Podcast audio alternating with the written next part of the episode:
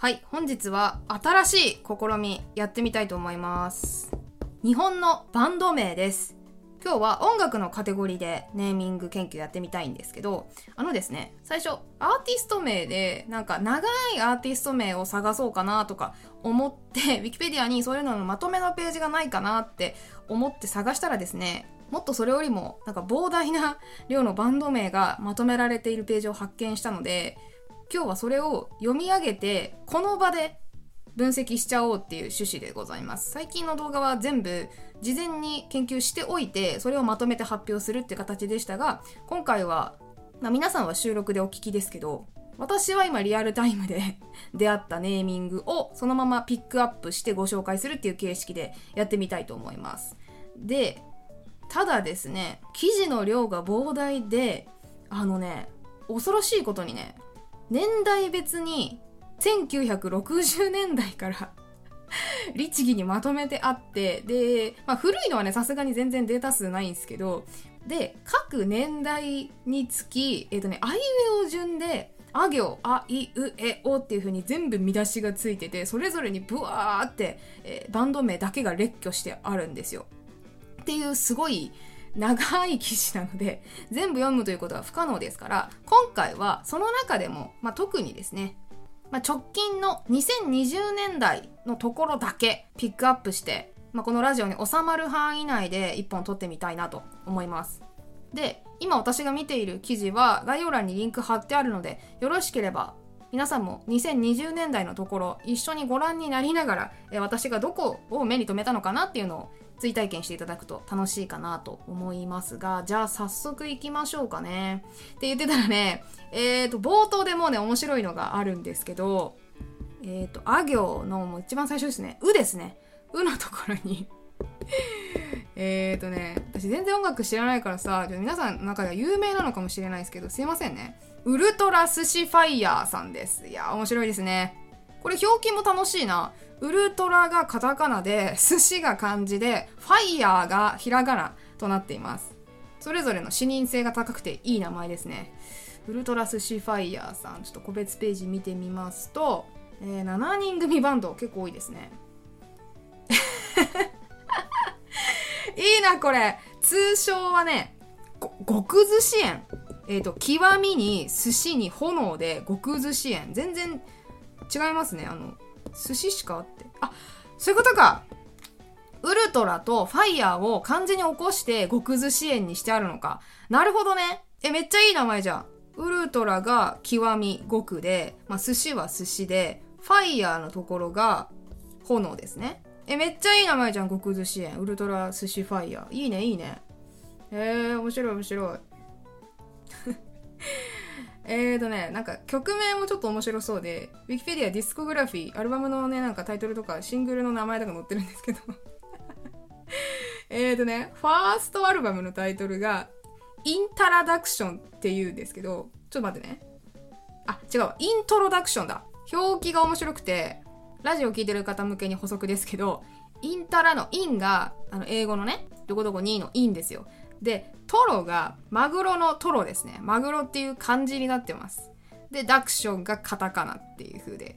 あ、面白いな、この表記で、ふざけてくる感じ。たまらないですね。多分、そういう名前ワンサーあると思うんですけど。いや、いいんじゃないですか。初っ端から遊び心のあるバンド名で。はい。じゃあ、こんな調子でどんどん見つけていきましょう。今日この見つけた名前を、お、ここ面白いねっていうだけのラジオなんで。マジでなんか分析とかほぼないです。はい。おこれはねちょっとレアケースですね。えー、作業のシュプレヒコールっていうバンド名です。英語表記ですね。S が大文字であとは全部小文字ですがあのね何に引っかかったかっていうと略称ですね。さっきえっ、と寿司なんだっけウルトラ寿司ファイヤーさんは極寿司園だったけどここはねちょっとこれレアケースよ。嬉しいな。えーとどこだ？シュプレヒコールのレとこと最後の「ル」ですね。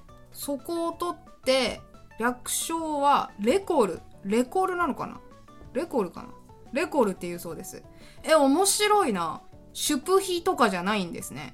真ん中と最後を取るパターンは結構珍しいと思う。いや嬉しいな。見過ごすところでした。こういう発見があるからたまらないんですよね。なんか単語としては普通の単語ですけどちょっと略称面白いとか。これはどうなんですかね？自然発生的に決まるんでしょうか？このレコルっていうあだ名は。あだ名じゃないわ。略称は。よくあるじゃないですか。本人たちがこういうハッシュタグをつけてほしいっていう感じでそれありきで、えーと、作品名とかアーティスト名つけるっていうのはあると思うんですけどこれはどうなんですかね？予想するに私は自然発生的にこうなっていった気がするんですけどもしちょっとシュプレヒコールファンの方がねいらっしゃったら教えていただきたい感じですが。嬉しいですね。どんどん行きましょう。こう同じくね作業でこんなんもあったわ。まず表記から言いますね。と最初は英語の大文字で3ですね。数字の3の意味の3でその後ろに数字で1989ってついてます。これどう読むのかなと思ってウィキペディアの個別ページを見たらえっ、ー、とね読み方は3だけらしいです。最初しか読まないっぽい。と由来としてはバンド名は読んで字のごとく1989年生まれの3人。3人組なんですね。3ピースバンドに由来する。また1989は発音せずあくまでも記号であり3と読む。ということでこれは新しいパターンですね。えっと書いてあるのに読まない。全く読まない。意味ありそうな名前を全く読まないというのは面白いですね。へえこういうのもあるんだ。いやなんかさえーと、商品名とかにはありえない表記がやってくるのでこのアーティスト名とかねバンド名って面白いネーミングがね宝庫なんですよ。いやーちょっといい事例でしたね。3さんね。あー他行のねこれかわいいですね。ちょっと由来が。由来っていうかなんかエピソードがかわい。英語でチリビーンズさんですね。3ピースバンド。チリビだそうです。かわいな。チリビがもうかわいいですね。チリビっていいな。全部母音が III ですね。I はね、なんかちっちゃい母音なのですごい可愛らしいと思います。あの、ちの音も弱い、硬い音なので、なんか名前だけで今ポップな感じがちょっと伝わってますが、曲聴いたことないでどどうなんでしょうね。YouTube31 万人、えー、現時点で言ってるっぽいですが。とね、由来が書いてあって、レッドホットチリペッパーズからチリを拝借し、なるほどね。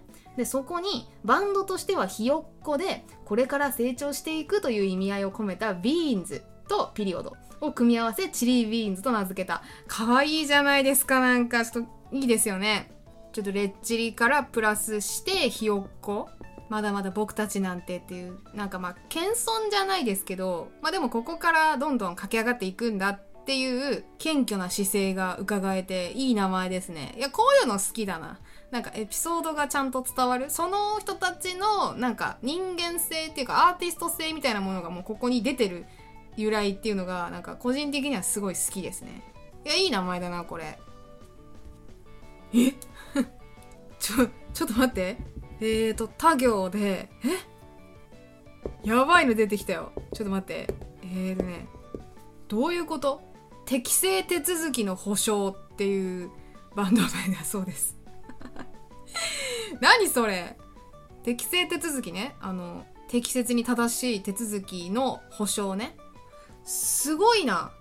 何これ？2020年に始動した日本のバンド。なるほど。だ特に由来は書いてないですね。ウィキペディアには。なんでだよ。書けよ。いやーなんかすごいですね。シングルのタイトルも。7番目のシングル。ちょ、タイトルですよ、これ。あ、これすごいじゃん。ダジャレじゃん。同期をドンキで殴った。動機は動機がしたからです。これタイトルです。同期ってあの、同期社員とかの同期をドンキで殴った。その動機は心臓の方の動機がしたから。いいですね。めっちゃ党員踏んでるな。遊んでますね。8番目のタイトルももうタイトルとは思えませんよ。とても愉快な歌ですね。後で職員室に来なさいっていうタイトルです。よっぽど不謹慎な内容の歌詞が入っているんでしょうか。で、えっ、ー、とね、もっとやばい、めちゃくちゃ長いタイトルで、9番目のシングルがね、ちょタイトルですよ、これ。もう2年経つんだね。なんというか、俺も守るものができたりしてさ。別に変わったわけではないんだけどねとりあえずあの人に歌うよっていうタイトルです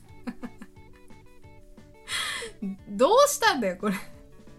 どこ略すんだよこの曲。もう2年とか。あの人とかいうタイトルですかね。略されるのなら。うわ15番目のシングル。ちょっとこれは声に乗せられないですけど。とかなんか結構ね刺激強めのタイトルが多いですかね。私はこういうの結構好きですけど。ちょっと聞いてみたいな。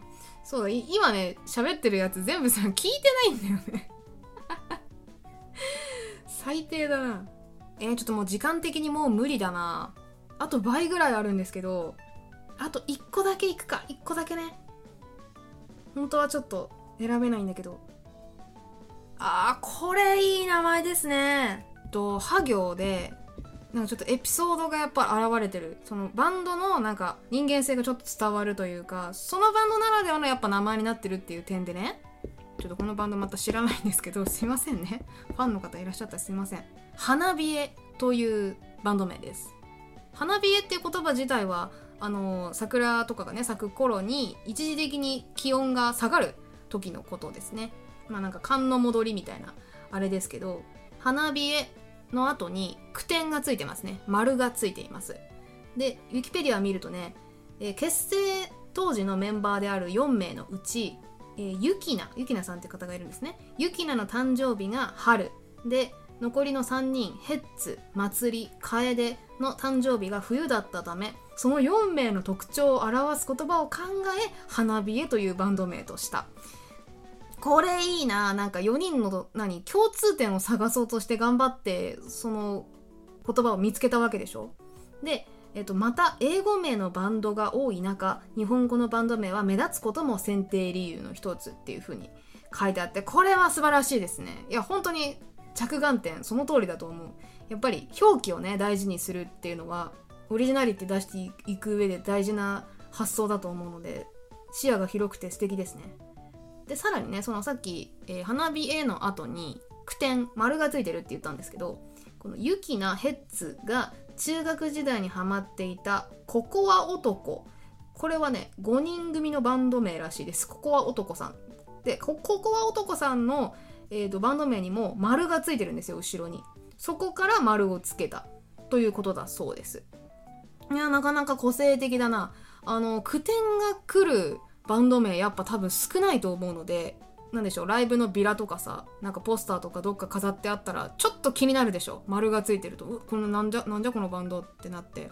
で花冷えっていう言葉自体もさなんかそのとんがった名前っていうよりかは少し知性を感じさせる名前というかワードだと思うので悪目立ちはしないというか。